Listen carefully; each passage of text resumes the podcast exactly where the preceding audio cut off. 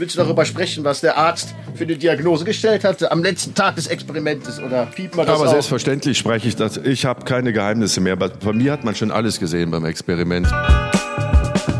Es gibt kein schlimmeres Land als trockener Alkoholiker als Deutschland. Du fährst an die Tankstelle, tankst dein Auto voll, gehst an die Kasse, willst deine Tankladung bezahlen und dann lachen dich die ganzen kleinen Cognac und Unterberg und Jägermeisterflächen an. Hast du denn morgens bitte schön Alkohol trinken können? Und dann kommt die Geschichte mit dem Schokomüsli und dem Portwein. Und dann gibt's immer einen großen Lacher. Aber Schokolade und Portwein harmonieren. Und Portwein, im Gegensatz zu einem normalen Rotwein, der hat ja richtig Umdrehungen.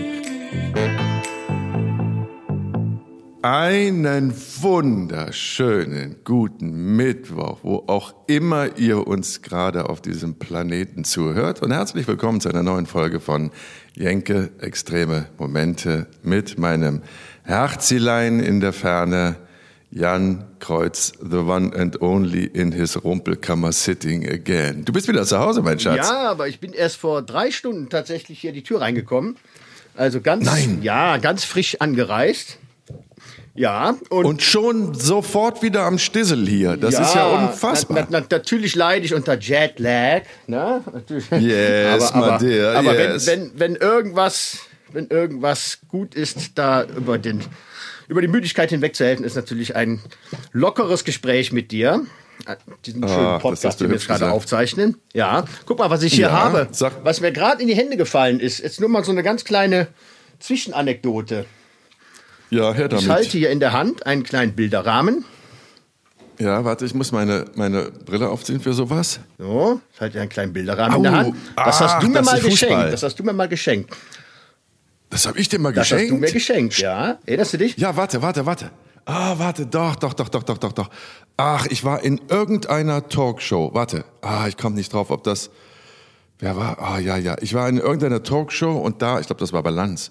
Da war so ein Fußballheini, ein relativ erfolgreicher, ich glaube Engländer, irgendein Torschützenkönig oder, naja, auf jeden Fall ein, ein, ein Idol für Menschen, die sich für Fußball sehr interessieren. Und da du ja zu diesem Kreis gehörst, habe ich dann einfach zu dem Menschen gesagt, ach Mensch, schreib mir doch mal irgendwie hier ein Autogramm für meinen Freund Jan Kreuz. Und dann hat er mir das unterschrieben. Aber ich wüsste schon gar nicht mehr, wer das war. Wer war das? Ja, der, der Fußball, der Fußballheini ist Hans Tilkowski. Und Hans Tilkowski Siehste. war der Torwart, der das ominöse Wembley-Tor äh, 1966 bei der Weltmeisterschaft gegen England ins Ich denke, Wembley ist Tennis. Ja, aber, aber gibt es auch hin und wieder mal ein Fußballspiel. Und das ist das berühmte, der Torwart auf deutscher Seite, der äh, beteiligt war an dem Wembley-Tor. Was eigentlich ja kein Tor war, wissen wir jetzt mittlerweile alle.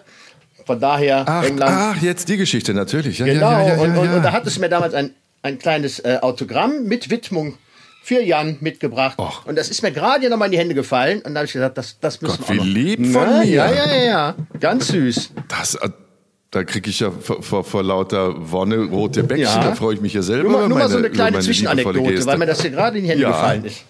Ja, Schön. Ne? In deiner Rumpelkammer. Warum hängt das nicht im Wohnzimmer über dem Ledersofa? da hatte ich mal hängen und dann musste ich dann wieder entfernen. Ähm, ja, aber ähm, vielleicht irgendwann nochmal.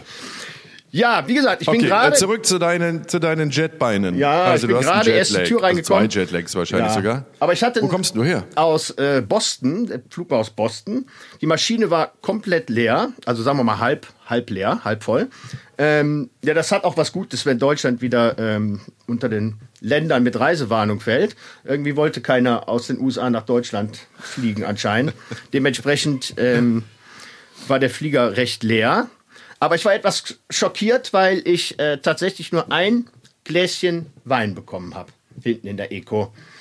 Also da hatte ich dann doch. Hinten in der Eco. Ja. ja, das sind die neuen Maßnahmen. Hinten in der Eco gibt es ein Glas Wein und vorne in der Business eine Flasche. Und das war's dann. Also mit viel Nachbestellen ist dann nicht mehr. Also die guten, die guten alten Zeiten, wo man sich noch hinten äh, ne, vor der Toilette traf und sich, und sich irgendwie Kippe Kaffee, Gin. Tonic. Ja, die sind, die Ja. sind vorbei, die Zeiten. Wo- Wollen wir, wollen wir darüber reden, mit welcher Airline du geflogen bist, die auf einmal so Mit knistrig Lufthansa, die im Übrigen äh, die Spirituosen ab Dezember auch äh, nicht mehr umsonst rausgibt, sondern dafür Geld verlangt. Also man bekommt noch Bier und Wein, aber auch nur in Maßen. Also ein Weinchen, vielleicht zwei wenn sie dir gut gesonnen sind. Und ähm, das war's dann. Das heißt, man kann sich in der Eco nicht mehr volllaufen lassen. So. Das ist meine Bildschlagzeile. Ja? Das, das ist meine Bildschlag. Da würde ich mir dieses komische Blatt auch mal wieder kaufen. Wenn das vorne steht, man kann sich in der Eco nicht mehr zulaufen lassen. Ja. Dann so ein Bild von dir mit aufgerissenen Augen und Bildunterschrift Jan Kreuz ist entsetzt. Tja, ist das, aber. Ja, ja, ja, ja. Ich meine, gut, was haben Sie gekriegt? Neun Milliarden? Neun Milliarden Unterstützung jetzt, Corona, Corona-Hilfe. Da müssen die jetzt mal ein bisschen. Nee, ich meine, ich habe die Tage noch mit jemandem gesprochen, die haben echt massive Probleme. Die entlassen Pilotinnen und Piloten ohne Ende. Ne? Überhaupt Mitarbeiter in, in ganz großer, erschreckender Zahl. Du findest jetzt ehemalige Flight Attendants, also Flugbegleiter, bei der Bahn wieder. Die Bahn hat ganz viele übernommen.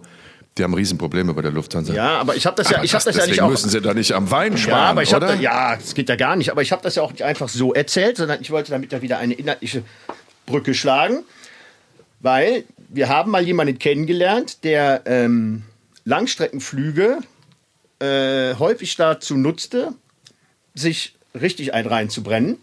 Äh, der saß dann aber meistens vorne, First Class oder Business Class. Und äh, mit diesemjenigen haben wir mal ein langes Interview geführt auf Mallorca.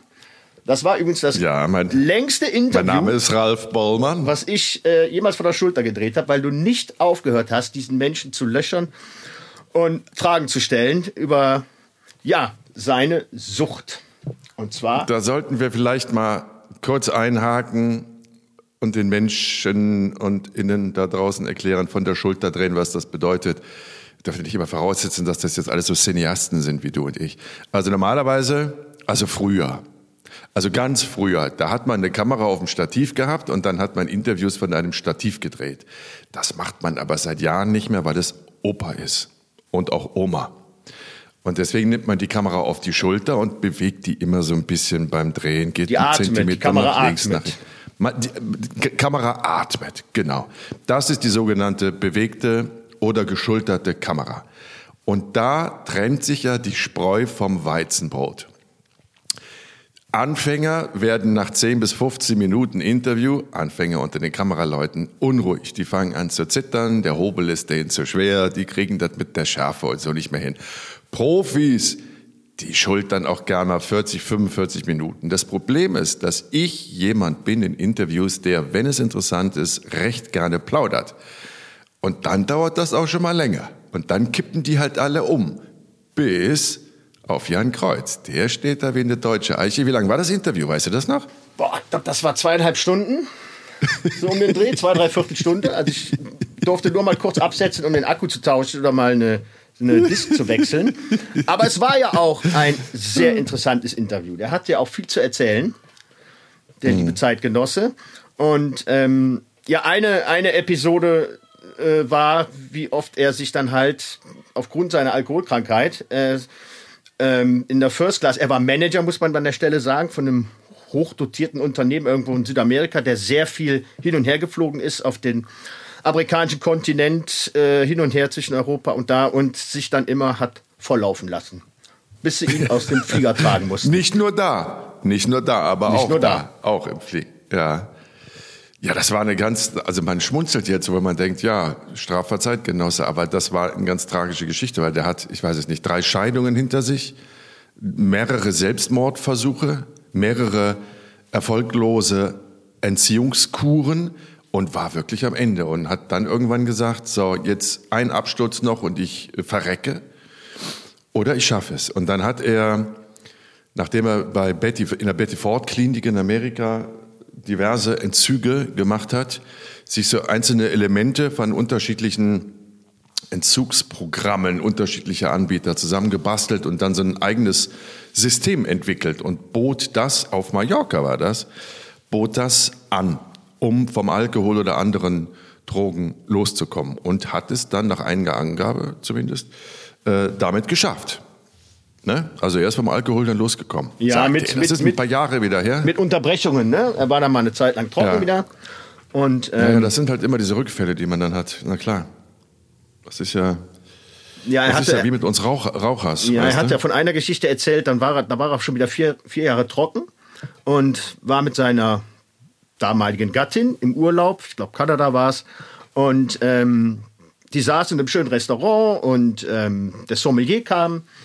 Die Frau hat sich ein Glas Wein bestellt und dann dachte er, ja komm, jetzt nach vier Jahren, mein Gott, ne? Mhm. so ein kleines Weinchen kann man noch mal trinken. Dann hat er sich auch eins bestellt, hat das dann auch getrunken, hat es dabei belassen. Dann ist er hoch mit der Frau, so hat das erzählt, hat gewartet, bis sie dann einschlief und ist dann runter und hat die ganze Bar leer gesoffen.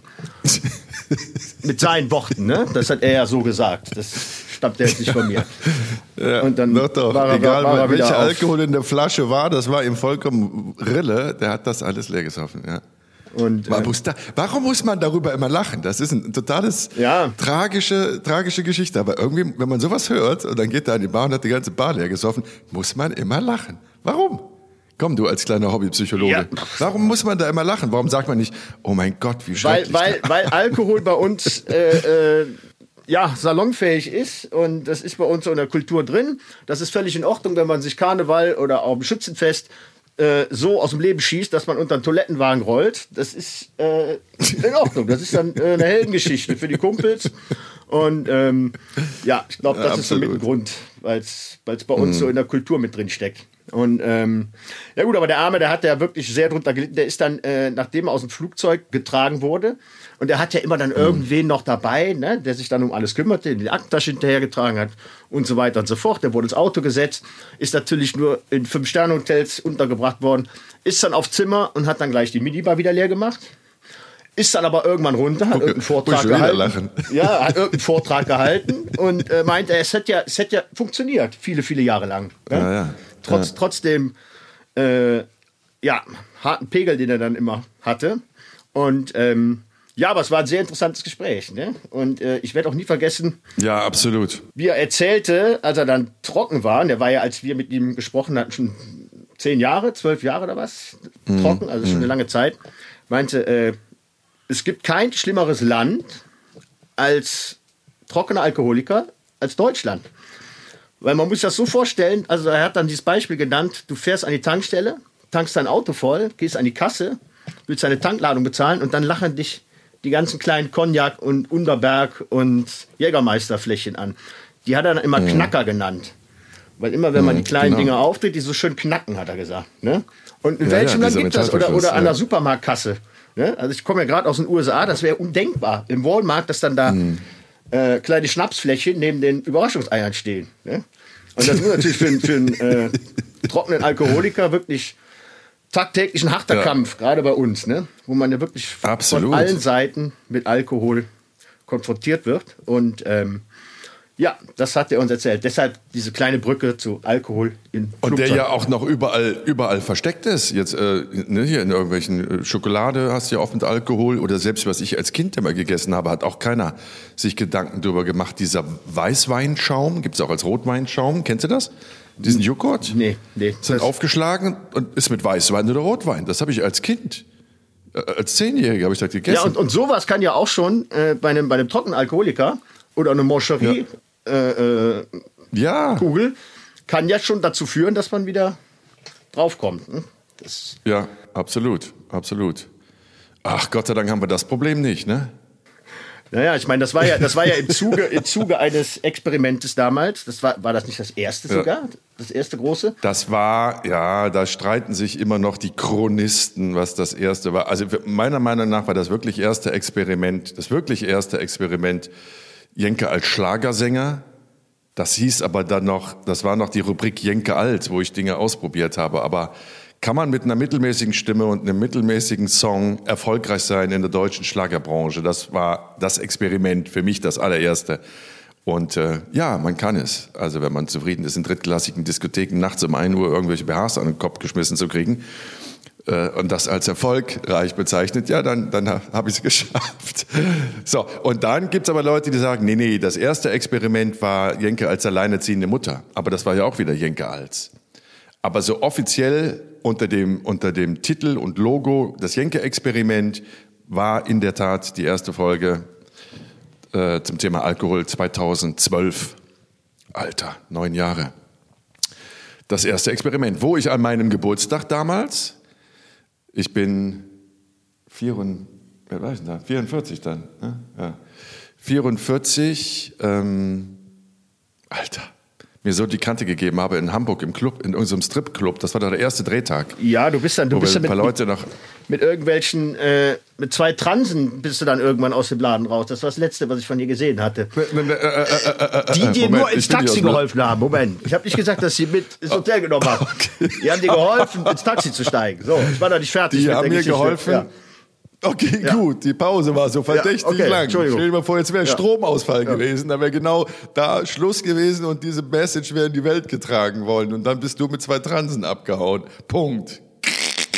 Nein, die haben ja nur geholfen. Ne? Die waren ja Die sehr haben ins Taxi geholfen. Weil du warst wirklich Genau. ritsche, ratsche voll. Wirklich, also. Und ähm, Naja, das war das Experiment. Also es war auf St. Pauli in irgendeinem Club. Ich habe meinen, meinen Geburtstag gefeiert und es war der erste Drehtag für das Experiment und quasi thematisch für das Experiment dann halt auch aus unserer Sicht ganz interessant. Wie ist denn das, wenn ich Geburtstag feiere, ein paar Leute einlade, bei Facebook und so, ne, so Facebook-Gruppen eingeladen. Das war echt eine, eine illustre, etwas größere Runde. Und dann haben wir da einen Partyabend gemacht und dann keine Ahnung, kam hier irgendwie noch Olivia Jones und wer da irgendwie noch alles vorbeigeschneit ist. Und ein richtig schöner Abend. Und Aufgabe war ja, lasst alle Fesseln fallen und trinkt. ja, das ist dir gelungen. Und äh, das habe ich gemacht. Ja. Das habe ich gemacht, genau. Und dann irgendwann war ich so dicht, dass ich genau irgendwie ins Auto getragen wurde, weil meine Beine nicht mehr funktionierten. Und dann habe ich ja erstmal mehrere Stunden ähm, eine Gedächtnislücke gehabt. Ja, aber das- das-. Guck mal, jetzt lache ich schon wieder. Ja? Jetzt lacht Ja, ja. man schon wieder. Warum lacht man immer? Das ist schrecklich. Da liegt irgendein junger, gut aussehender Typ an seinem Geburtstag äh, mit einem Filmriss im Hotel, nachdem er mit dem Kopf noch auf den Nachttisch geknallt ist, liegt da zwischen Bett und Schrank. Und ähm, das ist dramatisch. Das ist nicht lustig.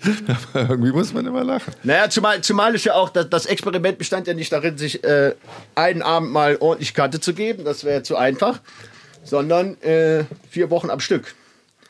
Vier Wochen am Stück es versuchen, den Pegel von 1 Promille rund um die Uhr zu halten, abzüglich von fünf, sechs Stunden Schlaf pro Nacht, aber eigentlich morgens schon wieder bechern bis abends. Äh, Und gucken, was, was macht es mit einem? Wie schnell macht es überhaupt etwas mit einem? Und dann das Ganze über vier Wochen. Ja, Oh, kleiner, kleiner Exkurs, kleiner Exkurs gerade. Ich habe ich hab noch im Flieger äh, äh, am Rückflug jetzt den Film Der Rausch geguckt. Der handelt genau davon, ähm, wie äh, vier Lehrerkollegen sich ähm, äh, absprechen, immer den äh, Pegel bei einem Promille zu halten. Und ob das dann irgendwie ähm, das Leben erleichtert oder nicht, aber ich will nicht zu viel verraten. Sehr sehenswerter Film. Ähm, Ja. Gut, nur mal kurz dazu. Ja, ähm, alles fing damit an, dass wir eigentlich im Großmarkt in Köln erstmal einkaufen waren. Ne? So. Genau, dass wir erstmal in der Metro waren und für 1700 Euro, wenn ich mich recht entsinne, den ganzen Wagen voll geknallt haben mit Alkohol für die nächsten vier Wochen. Da waren auch ein paar Flaschen, paar Flaschen 1000 runter für meinen 40. Geburtstag. Jetzt mittlerweile ist es verjährt. Äh, danke RTL an der Stelle. ihr, ihr habt meinen runden Geburtstag das ein bisschen mitgesponsert. Aber ich glaube, ich glaub, das ist jetzt, äh, ja. Le völlig legitim. Naja, das waren die Reste. Was sollten wir denn damit machen? ja die Reste, die Reste. Ähm, anzünden können mit einer Wunderkerze auf einer Schwarzwälder Kirschtorte oder dir zu deinem Geburtstag zur Verfügung stellen. Ja. Und da haben wir uns entschlossen, komm, dann nimm du halt die 5 Liter Magnum Und Wodka. du warst ja auch, du warst ja auch eingeplant, auf meinen Geburtstag zu kommen, aber äh, du bist dann krank gewesen an dem einen Abend. Also von daher, äh, nein, die Flaschen waren Da natürlich. war ich auf Entzug, glaube ich, Ja, als ob ich zu dir gekommen wäre. Da wäre ich ja wieder rückfällig aber die geworden. Oder war Flaschen das waren- während des waren- Experiments? insgesamt das Experiment auch die, die bei mir dann irgendwie untergekommen sind. Aber gut, ähm, ja, viel, viel Alkohol haben wir gekauft. Ähm, Gin, viel. Ja, aber ich habe schon damals gesagt, ich, ich pfeife mir da jetzt nicht so, so, so einen Rotz rein Ja, hier, eine Recht. Doppelkorn für 2,20, sondern wenn dann schon auch etwas, was irgendwie so qualitativer Alkohol ist, hochqualitativerer, ra, ra. Ähm, genau, und ein paar schöne Weine und Whisky. Ich habe ja damals die Leidenschaft für Whisky entdeckt, für Single Malt Whisky und hatte dann ja auch wirklich sechs, sieben, acht, neun verschiedene Sorten, acht, neun verschiedene Sorten Gin Tonic. Man muss ja, die, die Schwierigkeit war ja, dass man nicht jeden Tag das gleiche saufen kann. Ne? Also dann, also kann man wahrscheinlich schon, aber ich konnte es nicht. Und das, um das ein bisschen lebendiger zu halten und es mir ein bisschen zu erleichtern, habe ich dann die Sorten gewechselt und die Cocktails, die ich daraus gebastelt habe, ähm, so ein bisschen variiert und dann, dann ging das auch. Aber trotz alledem, nach einer Woche hatte ich einfach keinen Bock mehr und mir war übel und ich war unruhig, ich habe schlecht geschlafen und gemerkt, dass der Körper sich da wirklich gegen wehrt. Aber Das tat er ja bei dem einen oder anderen Experiment dann auch. Das tut er irgendwann mehr, äh, wehrt sich der Körper immer. Und dann geht es ja darum, hört man auf ihn oder versucht man noch so ein bisschen die Welle zu reiten. Und ähm, das Alkoholexperiment endete ja beim Chirurgen, das weißt du noch. Ja, ne? ja, aber also das sind wir noch nicht. Also erstmal, erstmal war es ja ein langer Weg bis dahin. Also du hast ja, teasen. du hast ja dein, dein, dein Frühstücksmüsli äh, mit Rotwein äh, gemacht Portwein. morgens, ne? Statt Portwein, Milch. meine also Hübsche. Das, Portwein. Mit Portwein, Portwein. ja. Was ja dann auch schon ja. äh, eher was für Profis ist, ne? Und und dann, ja, beschreib, beschreib doch mal deinen dein Saufalltag. Also, wie ging es dann weiter? Trinkt man dann ein Pickelöch nach dem Frühstück, nach dem Rotwein, Müsli-Frühstück ja. oder wie ging es dann weiter? Ich ja. habe zwar gedreht damals, aber ich krieg's nicht mehr ganz zusammen. Also, wann, wann kam da richtig harte Sprit? Hast du eigentlich mitgetrunken? Nee, du trinkst ja nicht. Du trinkst ja nie, wenn du drehst. Du drehst ja, trinkst ja immer noch nach Feierabend. Ähm, ja, die Schwierigkeit war halt der Morgen. Komischerweise oder lustigerweise ist das der Satz, den ich am häufigsten benutze, wenn ich über das Alkoholexperiment rede, weil jeder immer sagt, ja, wie hast du das denn morgens gemacht? Wie hast du denn morgens bitte schön Alkohol trinken können? Und dann kommt die Geschichte mit dem Schokomüsli und dem Portwein. Und dann gibt's immer einen großen Lacher. Aber ähm, Schokolade und Portwein harmonieren und Portwein, im Gegensatz zu einem normalen Rotwein, der hat ja richtig Umdrehungen. Und wenn du gerade aufgestiegen bist, aus, aus dem Bett ausgestiegen bist, ausgestiegen, aus, aus dem Bett ausgestiegen bist ähm, und noch so ein bisschen dösig bist und du schraubst dir dann schon ein Glas Portwein mit, mit äh, Schokomüsli rein, das ballert richtig. Das ballert. Das ist nicht schön, liebe Kinder, nicht nachmachen. Aber es ballert. Und da habe ich dann so zwei Schüsselchen Schokomüsli mit Portwein. Dann hast, bist du schon mal so leicht auf Betriebstemperatur. Ja, und dann irgendwann eine Pickelöchen ist ja nicht so mein Ding. Aber hier so ein Prosecco oder sowas dann vormittags. Und dann ging es aber auch schon direkt an Gin Tonic. Wie, wie viel, wie, wann, wann war? Weil man denkt ja immer, ein Promille ist so viel. Aber das ist, ist, also, und andersrum. Man denkt, man hat so schnell ein Promille. Aber du musst eine ganze Menge saufen, damit du überhaupt ein Promille hast. Und das dann auch noch hältst. Wann war denn, wann war denn immer Gin Tonic Zeit? Wann, wann, wann durfte man den aufmachen? So nach Muss, musste, musste das ne, dunkelter sein oder konnte man das schon? Nee, ja? bist verrückt? Ge gegen nee, nach Mittagessen. Wenn die andere ihre Rotwein- oder Weißweincreme da in der Kantine, da hatte ich dann hatte ich dann einen Cocktail in meinem Teebecher.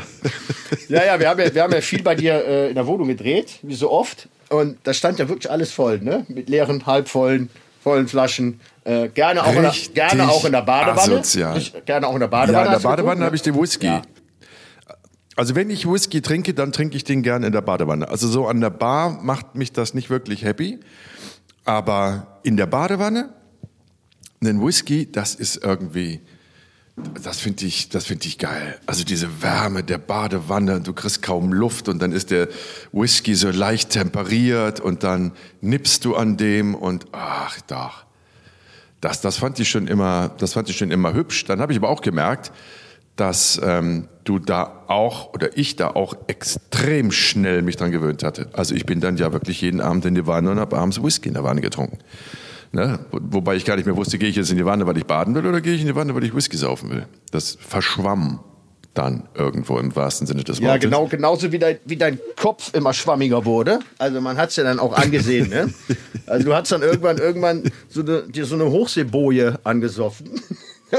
also jetzt was. Ehrlich, hat die ja, schon eine rote Kugel ja, ja, oder also, also äh, ja, ja, natürlich. Und ähm, naja, ich meine, die Challenge, die Challenge war ja auch, sich jetzt nicht einfach nur zu Hause vorlaufen zu lassen. Ne? Das, das wäre noch äh, verhältnismäßig einfach, sondern man muss ja auch unter Leute. Man muss da ja auch äh, in die Gesellschaft rein und äh, gucken, was der Alkohol dann aus einem macht. Ne? Wir sind äh, zu gewissen Events gefahren, wie zum Beispiel äh, die äh, Preisverleihung wer kennt ihn nicht, vom Juliane Bartels Preis seinerzeit in Hannover war es.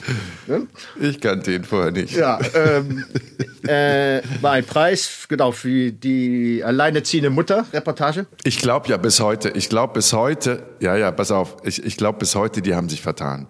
Der Juliane Bartels Medienpreis des Landes Niedersachsen ist eigentlich ein Preis, den, wenn ich das richtig in Erinnerung habe, ausschließlich Frauen kriegen. Das ist ein Preis, ein Fernsehpreis für Autorinnen, Regisseurinnen, Redakteurinnen. Und ich wage bis heute zu behaupten, die haben gedacht, Jenke ist ein weiblicher Vorname, weißt du? Aber dem widerspricht er, dass er den Film gesehen. Aber, aber nee, andererseits. Nee, nee, Ja, ja. Andererseits, du warst ja auch schon mal vier Wochen eine Frau, so ist es ja nicht, ne? Also dann hast du ja in dem Sinne auch Okay, irgendwo... du meinst, die hätten mich einfach ja, aufgenommen. Du hast den ja dann ein Stück weit Anspruch auch drauf, ne? Aber das war wieder eine andere Geschichte, da können wir ein andermal drüber sprechen.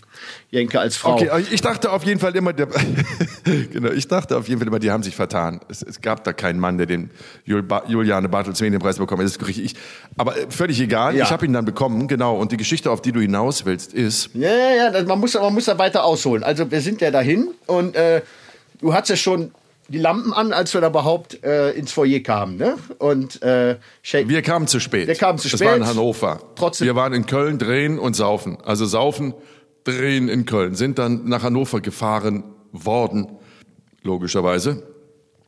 Und waren zu spät. Die Veranstaltung begann schon. Ich war nominiert für den Juliane Bartels Medienpreis. Das heißt nominiert, man weiß ja noch nicht, kriegt man, kriegt man nicht. So, und dann stand da aber eine ganz aufgeregte Dame, die auf uns vor der, vor der Halle gewartet hat und äh, führte uns dann ganz schnell an den Platz und irgendwie alles musste ganz schnell gehen. Ja, und dann saß ich kaum, hatte noch so ein paar Jack Daniels Bittermännchen du im hast- du Sakko hattest- versteckt. Erstmal, erstmal, als du äh, die Dame begrüßt hast, du hattest ja eine Fahne bis Bagdad, ne? Also das, du hast ja wirklich aus, dem- aus dem Hals muss ich schon wieder lachen, Ja, ja, aber es war ja so. Und, ähm, und dann war auch irgendwann mal eine Pause. Dann sind wir wieder ins Foyer und dann war Shake Hands. Man hat mit irgendwelchen Leuten gesprochen, wo ich bis heute nicht weiß, wer das eigentlich war.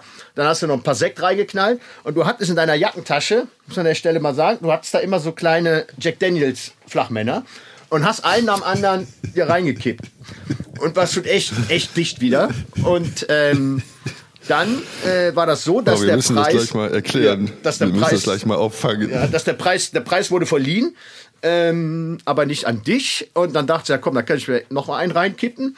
Und dann war eigentlich schon die ganze äh, Geschichte vorbei, gefühlt. Und dann kam noch mal eine Moderatorin auf die Bühne und meinte, aber dieses Jahr gibt es was Besonderes. Es gibt noch einen speziellen Zuschauer, wie auch immer, Preis, genau weiß auch nicht mehr. Und der geht an Jenke von Wilmsdorf. Und da hat es schon so einen in der Krone und bis dann runter.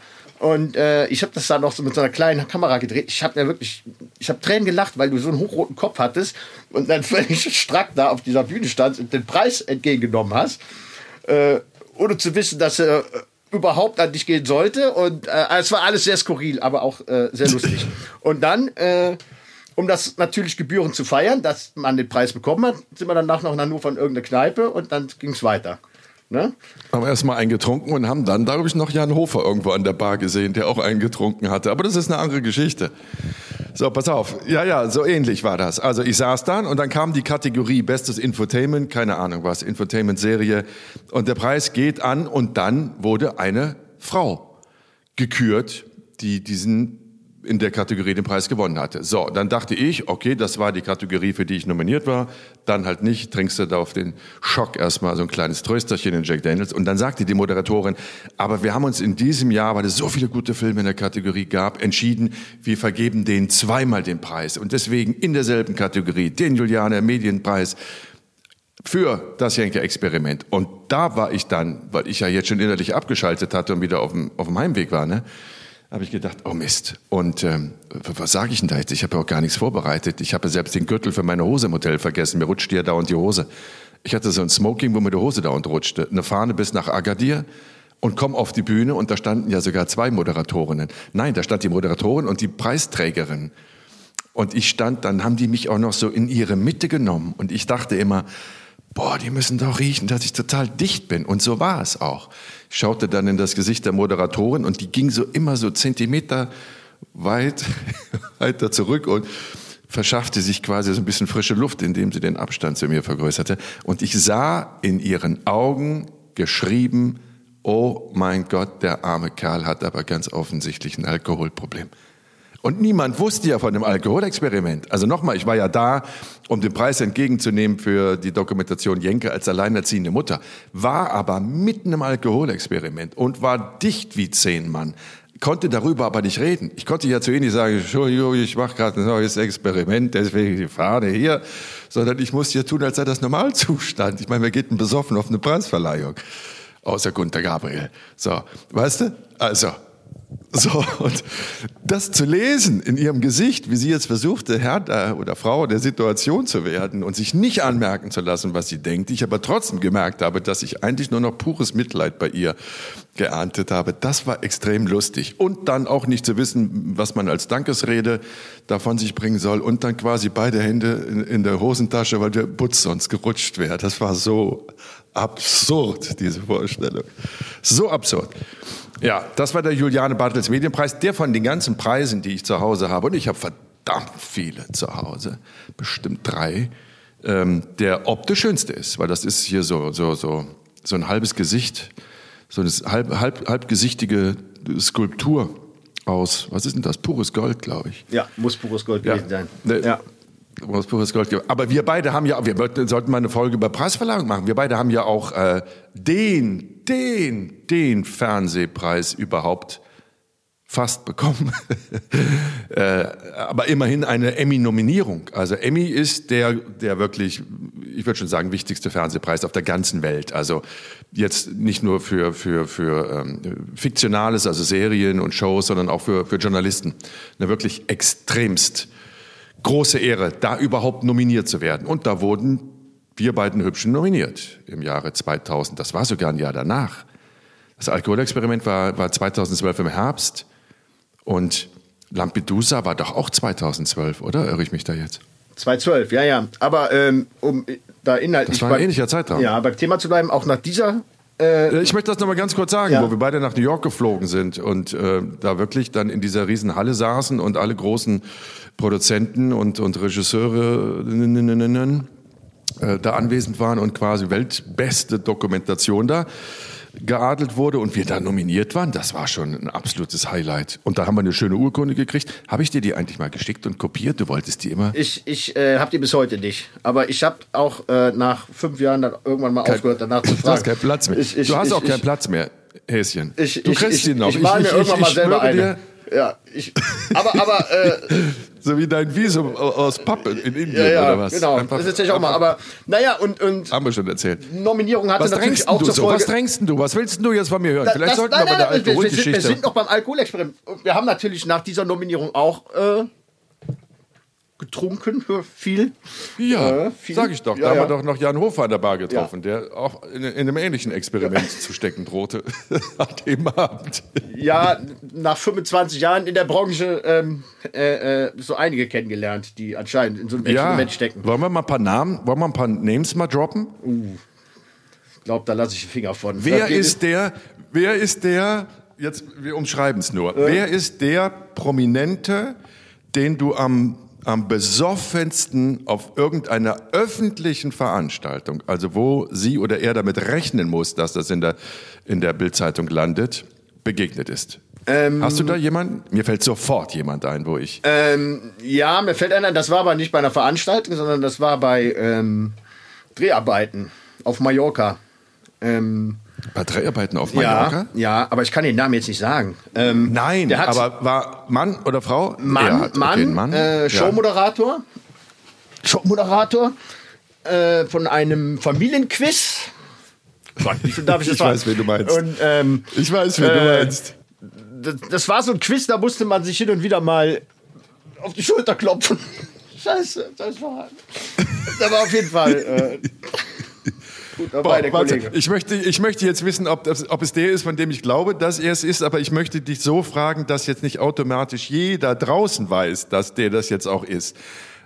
Deswegen ganz vorsichtig formuliert die Frage, an seinem Klamottenstil, das, was er immer trug, gab es da etwas Besonderes? Nee. Gab es etwas, was er immer, immer getragen hat?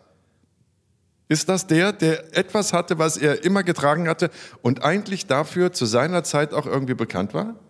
Also was weiß ich, so wie Kai Ebel dann irgendwann später mal bekannt wurde, viel zu enge... He- Also es ist, es ist nicht der Lauterbach mit seiner Fliege. Nicht der Lauterbach. Nein, nein. Wobei, wobei, ich habe beim, Den, ich den, hab beim Lauterbach, sofort, den hätten wir sofort gedroppt, Laut, Junge. beim Lauterbach, das muss ich an der Stelle erzählen, habe ich mal in seiner Privatwohnung gedreht und der hatte auch ordentlich viele leere Flaschen Rotwein da äh, in der Küche stehen. Also der ist auch äh, auf der lebensbejahenden Seite, darf er ja auch sein. Ähm, Dafür frisst er kein Salz. Ja. Irgendwas ist immer. Gut. Komm. Vielleicht waren sie auch nicht von Egal. ihm. Aber so, ich nein, ich, gut. Ich möchte, ich möchte zurück, ich möchte zurück noch ganz kurz zu diesem Prominenten. Ist das der Prominente, der immer ein Kleidungsstück hatte, das für ihn bekannt war, wo man, man musste nur das Kleidungsstück nennen und man wusste sofort, um welchen Moderator krieg ich nicht zusammen. Nee. Okay. Weiß Dann war das Ja, ich, äh, meine Antwort wird jetzt gepiept. Hör mal, ich, ich, kann, mir- ich kann mir jetzt so eine, so eine, so eine Klagewelle von immer, das war der mit den weißen Socken. Der hatte immer, weiße Socken weiße. hat, weiß ich nicht. Hatte er? Es war Ich, ich sag dazu nichts. Sag dazu nichts. Ein, äh, ein super Typ. Oh, ich habe den auch auf zwei, drei Veranstaltungen kennengelernt. Ein super Typ. Ich, also ich mag möchte jetzt hier auch nicht blamen und shamen. Wahrscheinlich hat der eine Wette verloren und musste an dem Abend was trinken. Das ist doch völlig verständlich. Aber nein, das ist ein ganz, ganz lieber Typ. Okay, das ist deine Geschichte. Meine Geschichte ist eine Frau, das passt ja schön in die Zeit auch, die so dicht war, die so dicht war, wie ich in meinem Peak des Alkoholexperiments, glaube ich, nur an zwei, drei Tagen dicht war.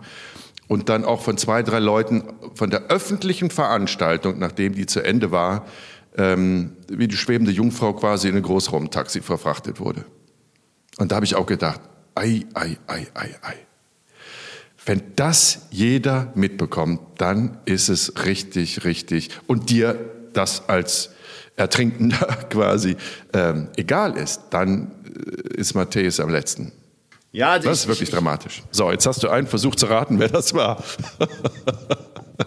Und schon sind wir, wieder sind wir bei irgendwelchen auffälligen Klamotten. Die Leute, die saufen, tragen immer irgendwelche auffälligen Klamotten.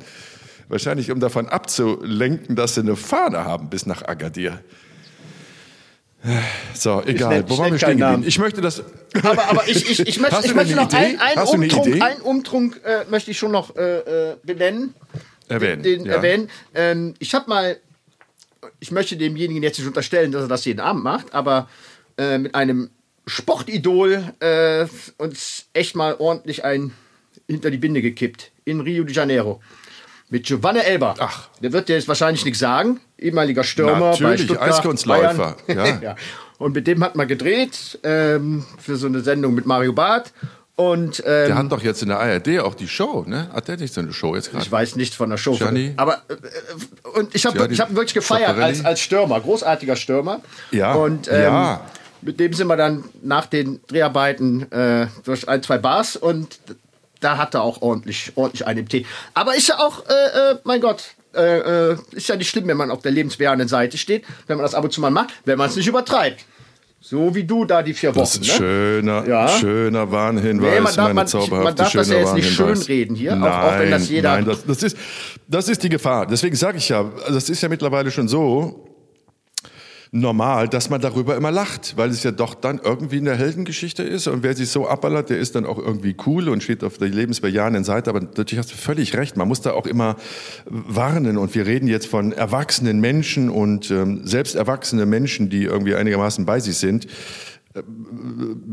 haut es ja um, wenn sie regelmäßig trinken. Das hebt ja jedem aus den Latschen. Und damit sind wir auch wieder bei meinem Experiment. Das war ja jetzt nicht, dass wir gesagt haben, vier Wochen Halligalli und das macht dir Spaß, sich mal die Karten zu legen da jeden Tag, sondern es war ja einfach die, die Reise, auf die wir uns begeben haben, oder ich dann wirklich mit dem Alkohol im Körper. Was macht das mit meinem Körper? Was macht das mit meiner Psyche? Und was macht das mit meinem Umfeld? Ne? Und es wussten nur wenige Leute, dass ich das gemacht habe, das Experiment, oder dass ich im Experiment steckte weil wir wissen wollten, äh, kommt irgendwann mal ein Kollege und sagt, hör mal, äh, kann das sein, dass du tagsüber trinkst, Jenke? Du bist irgendwie so ein bisschen anders und du hast eine Fahne. Das wollten wir wissen. Wie macht es sich in der Beziehung breit? Ne? Also was war das für meine Frau, jetzt mit jemandem zusammen zu sein, der von morgens bis abends bechert und sich anders verhält und irgendwie so eine Wesensveränderung nach kurzer Zeit dann schon quasi vollzieht. Also Stichwort Co-Abhängige. Ne? Wie ist das für die? Und, und dann haben wir die Kreise immer weiter gezogen. Wie ist das, wenn du als Frau in der Schwangerschaft Alkohol trinkst? FAS, dieses fetale Alkoholsyndrom. Was macht das mit den Kindern? Auch das wird ja oder wurde ja jahrelang bagatellisiert. Also selbst schwangere Frauen haben sich am Wochenende zum Prosecco-Frühstück am Sonntag getroffen. Und ja, ein Gläschen geht doch. Nee, ein Gläschen geht nicht. Ne? Das, was wir da mit Medizinern ähm, erfahren haben, kann ein Gläschen schon wirklich einen so immensen Schaden am ungeborenen Leben anrichten, dass ähm, es zu schweren Behinderungen kommt. Also null, zero, zero Alkohol. Und diese ganzen ernsten Themen, die waren quasi so wie die Planeten um die Sonne herum. Ich war die besoffene Sonne und drumherum quasi all diese Geschichten, diese Trabanten, haben das Experiment ja, haben dem Experiment ja den Sinn gegeben. Das war ja nicht nur jetzt zu saufen, sondern es war zu gucken, was für Probleme entstehen, nach welcher Zeit. Und nochmal, es war ja so, dass ich nach vier Wochen wirklich am Ende beim, beim Chirurgen gelandet bin, weil der mir etwas öffnen musste, was durch diesen übertriebenen Alkoholkonsum bei mir entstand. Und es war so, dass ich danach Wochen brauchte, um von der Gewöhnung, so eine Vorstufe von der Alkoholabhängigkeit, wieder runterzukommen. Wochenlang. Ich dachte immer, da hörst du einfach auf, dann ist gut. Nee, dann habe ich nachmittags angefangen zu zittern um vier, fünf Uhr und dann aggro geworden. Und jeder, der gesagt hat, jetzt hör auf, jetzt nicht mehr trinken, dem habe ich mich angelegt. Weil das natürlich nicht abschaltbar war nach vier Wochen Pegelsaufen. Ne? Und all das war ja der Sinn der Sache. Wie bei jedem Experiment, das mit Thema Drogen zu tun hatte, geht es ja, hat, ist es natürlich teilweise lustig und hat äh, humorvolle Erlebnisse und Szenen, aber alles in allem bleibt es, wenn man die Kontrolle verliert, und das ist bei der Sucht ja so in der Regel der Fall, eine tragische Geschichte oder wird zur tragischen Geschichte.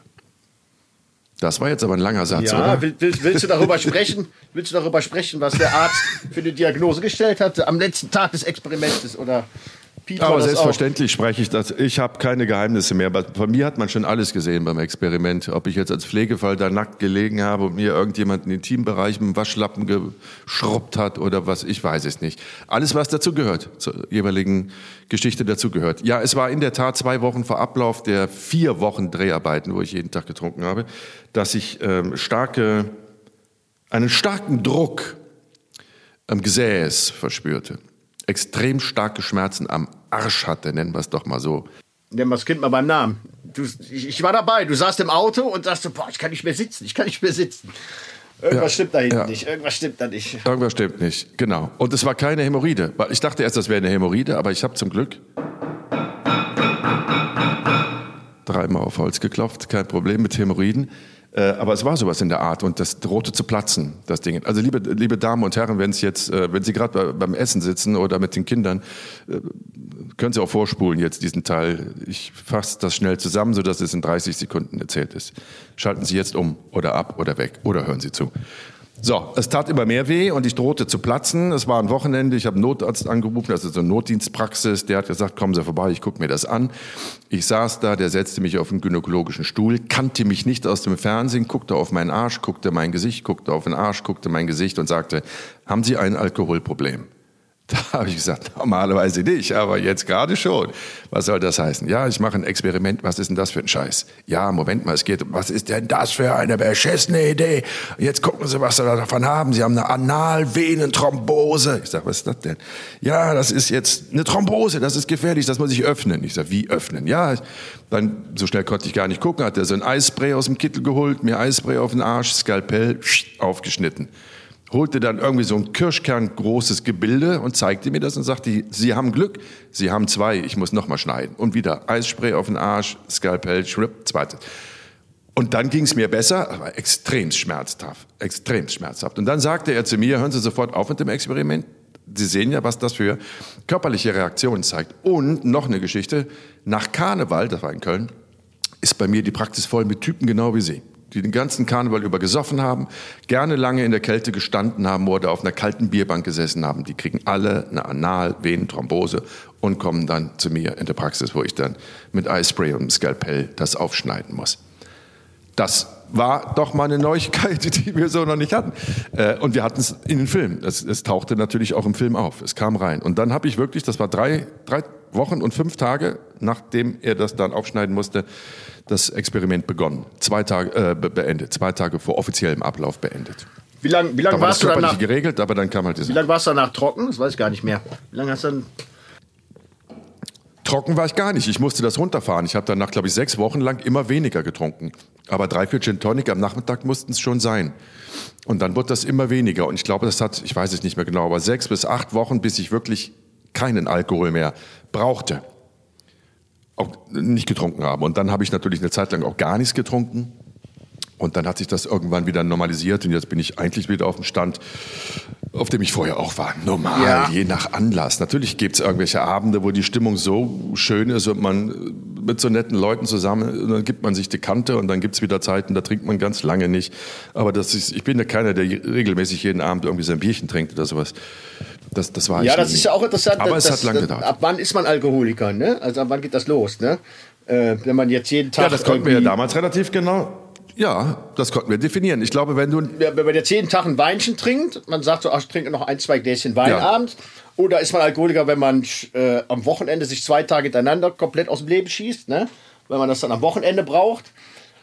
Äh, das konnte ja auch ich nicht glaube, so die wirklich Zeit, definiert werden. Die Zeit ne? ist, ist, äh, ja, nee, also Alkoholiker ist ja sowieso jetzt eine sehr schwammige Formulierung, ne? Aber ab wann hast du ein Alkoholproblem? Ne? So wird das ja mal vorsichtig ähm, definiert. Äh, Also allgemein beantwortet hast du ein Alkoholproblem, wenn du schon regelmäßig Alkohol brauchst und nicht ohne kannst. Und das ist jetzt eigentlich auch schon der Fall, wenn du jeden Abend ein Glas Bier nur trinken würdest, jeden Abend, und deine Frau oder dein Mann sagt dann zu dir, ähm, so komm, heute Abend trinken wir mal nicht, und du sagst, ach komm, ist doch nur ein Glas, und du versuchst eine Argumentation zu finden, auch an diesem Abend dein eines Glas zu trinken, dann hast du ein Alkoholproblem. Also immer, wenn du eine Regelmäßigkeit auch hast, also auch die, die, die, die Prosecco-Kränzchen am Wochenende, wenn du jeden Sonntag triffst, um dein Prosecco zu trinken, auch wenn das jetzt so aus so einer Tradition heraus ist, das ist immer relativ gefährlich, dann kann es schon ein Alkoholproblem sein. Und du wirst dich erinnern, und so schließt sich ja der Kreis zu Rolf Bollmann, dem, den Menschen, den wir auf Mallorca besucht haben zum Interview, der jahrelang schwerst alkoholabhängig war, der hat ja zu mir gesagt, und ich weiß nicht, nach wie vielen Wochen des Experimentes das war, also ich glaube, das war so in der Hälfte der, der Dreharbeiten, ne? hat der doch schon zu mir gesagt, Jenke, du hast ein Problem, jetzt schon, und du müsstest jetzt aufhören. Und ich, ich prophezeie dir, dass du größte Schwierigkeiten haben wirst in den nächsten Wochen, ohne einen Tropfen Alkohol zurechtzukommen. Das hat er mir nach zwei Wochen des Experiments schon gesagt. Und ich, ach Quatsch, wenn ich, wenn ich, ich freue mich darauf, wenn ich nicht mehr trinken muss. Ja, von wegen. Der hatte recht. Der hat mir das schon angesehen. Und ich habe das Interview jetzt nicht besoffen mit dem geführt oder ein Glas Alkohol in der Hand gehabt, aber der hat mir anhand der Art und Weise, wie ich das verharmlose, wie ich das rechtfertige, was ich trinke, in welchen Mengen ich das trinke und sowas, hat der schon gemerkt, dass ich so eine Wesensveränderung oder Betrachtungsveränderung vorgenommen hatte und dass das auf dem falschen Weg, dass ich auf dem falschen Weg bin. Ja, ich meine, das ist ja auch der Punkt, der, äh, er hat ja auch erzählt, ähm, weil, er, weil er halt in seinem Job irgendwo noch funktionierte, das zwar irgendwie wahrscheinlich viele mitbekommen haben, aber ähm, keiner hat sich wirklich getraut, ne, da zu intervenieren und zu sagen, äh, äh, was Sache ist. Bis auf einen, das hat er erzählt, das war auch, nennt es mal Manager-Kollege, auch der, der so einen guten Posten hatte. Ähm, der hat irgendwann mal ihn darauf angesprochen und meinte, hör mal, du hast ein Alkoholproblem, ne? Also das ist ja offensichtlich.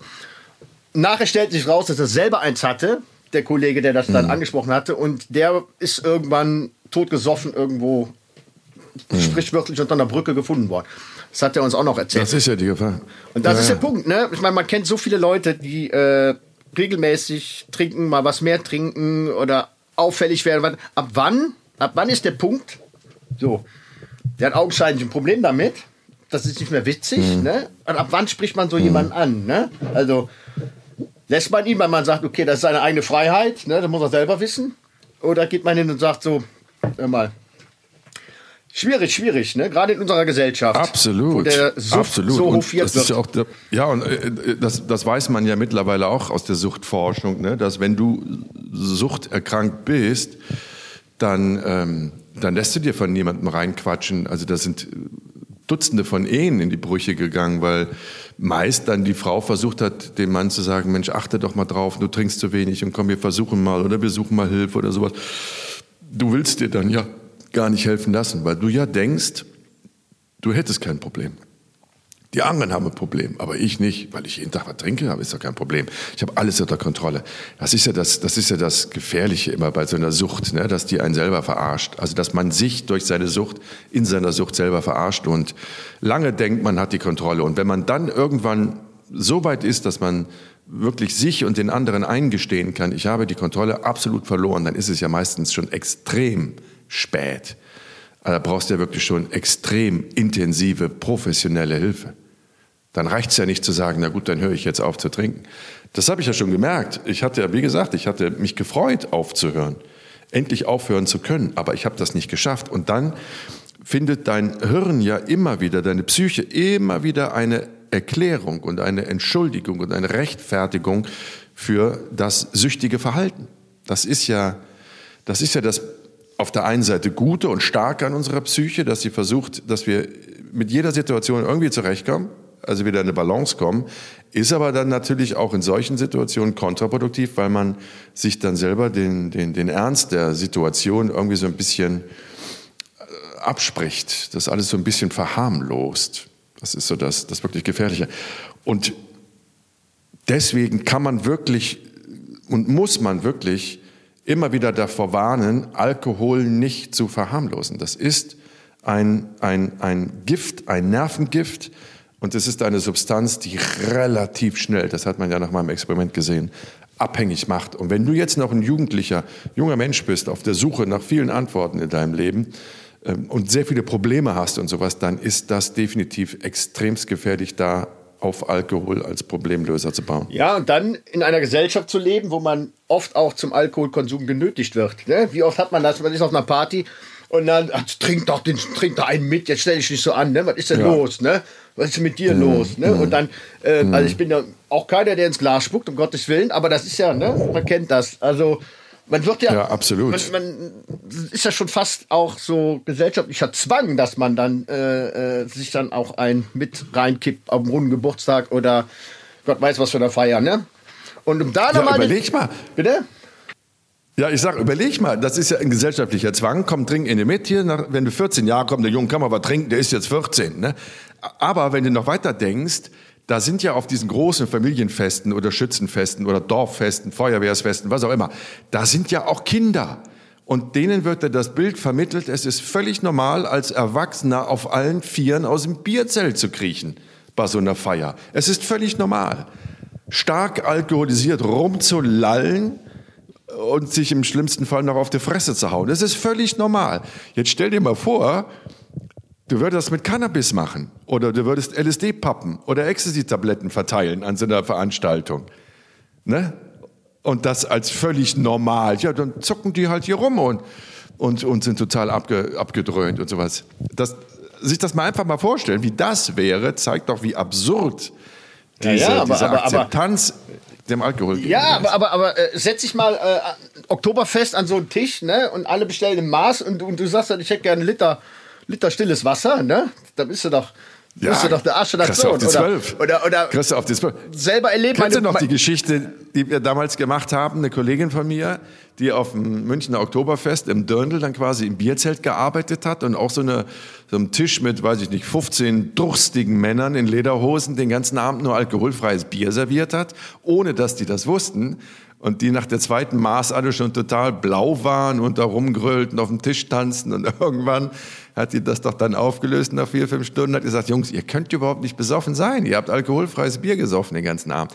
Und die Stimmung kippte, alle schlagartig nüchtern und so aggressiv wurden, weil man sie um den Rausch gebracht hat und sie sich das selber nur eingeredet haben. Das, das ist mir auch schon selber passiert. Ich, ich, war mit einem Freund äh, im Köln im Fußballstadion und äh, hatten ein Fußballspiel geguckt und einer ist immer wieder eine neue Runde holen gegangen, ne? Und noch eins und noch eins und noch eins.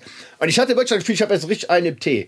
Und irgendwann beim Rausgehen sah ich dann, dass das alkoholfrei war. Habt ihr alkoholfreies Bier? Ja, ja, das ist ja hier so ein äh, äh, ähm, wie heißt es, äh, brisantes Das Spiel, ne? Da, da, da, schenken wir gar kein Alkohol aus. Das ist alles alkoholfrei. Und ich hä? Kann doch gar nicht sein. Und ich habe wirklich gedacht, ich habe ich hab einen richtig drin. Ja. Ne? Aber gut, Ja, ähm, natürlich. Ja, ja, ja, zum Trinken genötigt werden. Ne? Ich meine, wenn man schon bei uns hier im, im, im Kürbis sagt, ne, ich hätte gern Wasser und der stellt ein Kölchen und sagt, da ist hier noch Wasser drin. Ne? Ja. Man kommt nicht drum herum. und da schließt sich der Kreis. Saufen im Flugzeug. Ähm, Ja. Da bin ich nämlich auch mal zu genötigt worden. Mehr oder weniger. Im Flugzeug zu Mehr oder saufen? weniger, ja. Ähm, Von um, um, um, um, den, um den Kreis zu schließen. Da sind wir nach San Francisco geflogen, Eco. Und das war Mhm. der letzte Flug oder einer der letzten Flüge von Air Berlin. Äh, es war klar, es war klar, die sind pleite, die äh, Mhm. hören auf, insolvent. Und äh, ich saß mit einem Kollegen an der, an der Galley und ähm, haben dann die Stewardess nett gefragt, ob man noch so ein kleines Fläschchen Wein haben können. Und hat so, hier, patsch, hingestellt. Das muss weg. Ne? Wir fliegen. Was soll man damit? Ne? Also die hatte äh, auch einen ganz, ganz guten Hals auf ihren Arbeitgeber. Ne? Und der war das so scheißegal. Ich sagte, was soll man denn mit dem ganzen Zeug? Und dann hat die uns immer wieder Neuner hingestellt. Gut, man hätte es auch nicht trinken brauchen. Aber wir haben es dann doch getan und noch eine, noch eine. Und irgendwann sind wir dann wirklich so rappelvoll irgendwann doch mal eingeschlafen und mit Landung wach geworden in San Francisco. Und ich dachte, also, yes, nee, ne? Und guckst nach hinten und hinter mir saß eine Mutter mit einem kleinen Kind. Und ich drehe mich um, guck so, ach, ich muss aber sagen, die war aber lieb, ihre Kleinen. Ich habe die ja nicht einmal gehört jetzt auf dem Flug. Super. Na, wenn ich zwölf Wein gesoffen hätte, hätte ich mein Kind auch nicht gehört. also, also. Nur mal, nur mal, nur mal um den äh, Trink, Trinken im Flugzeugkreis zu schließen, ja. Ähm, aber wir können ja vielleicht nächste Woche. Warte, warte, warte, Schatz. Ja, warte, warte, warte, bevor du jetzt äh, den Vorhang schon ziehst. Äh, ganz kurz noch die Geschichte, vielleicht magst du dir noch erzählen. Es ist auch so, wir sind da sehr oft sehr weite Strecken geflogen und dann steht man immer, wenn man jetzt Echo gebucht hat oder Echo buchen musste, steht man da und hofft, dass am, am Check-in die dann sagen, ach, wir haben noch einen Platz in der Business frei, wir, wir graden sie kostenlos ab in die Business. Und dir ist das doch mal passiert, dass du sogar in die First Ja, ich hatte, ich abgegradet bin, wurdest und dann der Alkohol dir aber auch zum Verhängnis wurde. Ja, ne, das war, oder? das war, da haben wir in äh, Katrina äh, gedreht, damals der, der schlimme Sturm in New Orleans. Und wir haben da für die Nachrichten gedreht. Es war eine sehr anstrengende Woche. Äh, es gab kein Hotel. Wir haben da wirklich auf äh, Matratzen geschlafen, da im Katastrophengebiet und waren sehr, sehr äh, lange Tage, kurze Nächte. Und dann hat RTL äh, netterweise gesagt, okay, ihr bekommt ein Upgrade für den Rückflug, ne, weil ihr euch da so ein Zeug gelegt habt. Und ich hatte noch einen Voucher, einen Upgrade-Voucher, äh, womit man quasi auch eine Klasse höher sich einbuchen kann. Und ich habe gedacht, jetzt ist die Chance, jetzt bist du Business und jetzt äh, äh, löst du den mal ein und fliegst First Class. Was natürlich auch schwachsinnig war, weil das war der Rückflug war von New York zurück und der geht ja nur sechs Stunden oder was. Ne? Also, naja, dann bin ich dann in die, in die First Class Lounge und äh, die hatten dann Bitburger vom Fass. Und ich dachte, ach komm, ne? Und ähm, war dann irgendwie auch irgendwie ein bisschen Ich dachte Champagner aus dem Fass, ich hab- Junge. ich hab- ich hab- ich hab, ich hab- Bitburger ich vom hab mich das Bodenständige, für das Bodenständige entschieden. Und äh, Was war das für eine Airline? Lufthansa. Und Schon wieder? Ähm, ich hatte noch so die Lampen an, habe mich da reingesetzt und bin sofort eingepennt und mit Landung in Frankfurt wieder rein. Ich habe noch nicht mal eine Praline gefressen, gar nichts. Ich habe nichts mitbekommen von dem ganzen. Ja, ähm, war Perlen vor die Säue ein wenig. Naja, so ist es, so ist es. Ja. Vor allen Dingen zeigt das, wie billig du zu haben bist, Junge. Bitburger vom Fass in der, in der First Class für eine Lufthansa, wo der Flug normalerweise 10.000 Euro kostet von New York. Aber, aber jetzt, jetzt habe ich doch noch Das ist schon wieder niedlich. eine, eine niedlich. Fliegen- und Alkoholgeschichte habe ich doch noch. Ja, Ähm, her damit. Es war der Junggesellenabschied von meinem Arbeitgeber, oder kann man an der, an der Stelle mal nennen. Äh, der hat seinen Junggesellenabschied gefeiert auf Mallorca, am Ballermann. Wer? Roland, Roland Groß. Der Roland. Der Roland, ja. Ach, der Roland. Und ja. äh, wir, hatten, wir hatten gedreht damals, oh, ganz, ganz äh, tief, tiefgründiges Fernsehen. Das war damals ähm, mit Mr. President, hier Coco Jumbo. Ja, la, kennst du, ne? Kennst du. ähm, mit denen haben wir gedreht, wie man, sich vernünftig, wie man sich vernünftig einschmiert. Und die mussten sich dann, äh, das war so Nicht dein Ernst. Ja, das war dann nicht mehr auf dem Höhepunkt ihrer Karriere. Die mussten sich dann einklemmen. Dann haben wir da unter mit so fluoreszierender Sonnenmilch, dann haben wir da unter, unter einer Schwarzlichtlampe geguckt, äh, ob, Nicht ob, ob dein die da noch Ernst, Junge. Ja, ja, also gut, das war der Grund, warum wir auf Mallorca war. Das war dieses Mallorca, wo man jeden Scheiß auf Mallorca gedreht hat. So, Hm. und da meinte Roland, pass auf, ähm, meine Kumpels sind jetzt hier äh, auf Mallorca und ähm, feiern jetzt hier noch drei Tage. Ich lade dich ein. Die Einladung sah dann so aus, dass ich bei dem Kollegen äh, zusammen in so einem ganz kleinen Einzelbett liegen musste und ich bin irgendwann wach geworden, morgen hatten seine Füße im Gesicht. Aber egal, damit habe ich mich arrangieren können. Und dann war aber irgendwann der Tag, äh, wo es hieß, ja, fliegen zurück. Und ich sagte zu Roland, hör mal, mein, mein Ticket ist aber schon verfallen vor zwei Tagen. Ne? Ah ja, scheiße, stimmt ja. Was machen wir denn jetzt? Ne? Ja, äh, versuchen wir den Flug zu buchen. Keine Chance, alles ausgebucht, ne? Und jetzt? Und zu der Zeit haben wir damals noch das Bordfernsehen gedreht für die LTU. Der Ältere kennt es vielleicht noch, die Lufttransportunion, äh, Düsseldorf ansässige Fluggesellschaft. Und da haben wir das Bordfernsehen für gedreht. Und dann meinte der Roland, ich komme jetzt nicht mehr auf den Namen von dem Pressechef, ich rufe den mal an, vielleicht kann der ja was für dich machen. Ihn angerufen, sagt er immer, alles voll, die ganzen Karren komplett zugebucht. Er soll mal zum Flughafen, ich setze ihn auf die Warteliste. So, und dann bin ich zum Flughafen, bin an Schalter, ich sagte, ja, Jan Kreuz, äh, vielleicht komme ich noch mit. Nee, nee, alles voll, alles voll. Und dann, kurz vor Toresschluss, sagte ich, ja, wir haben doch noch eine Lösung gefunden.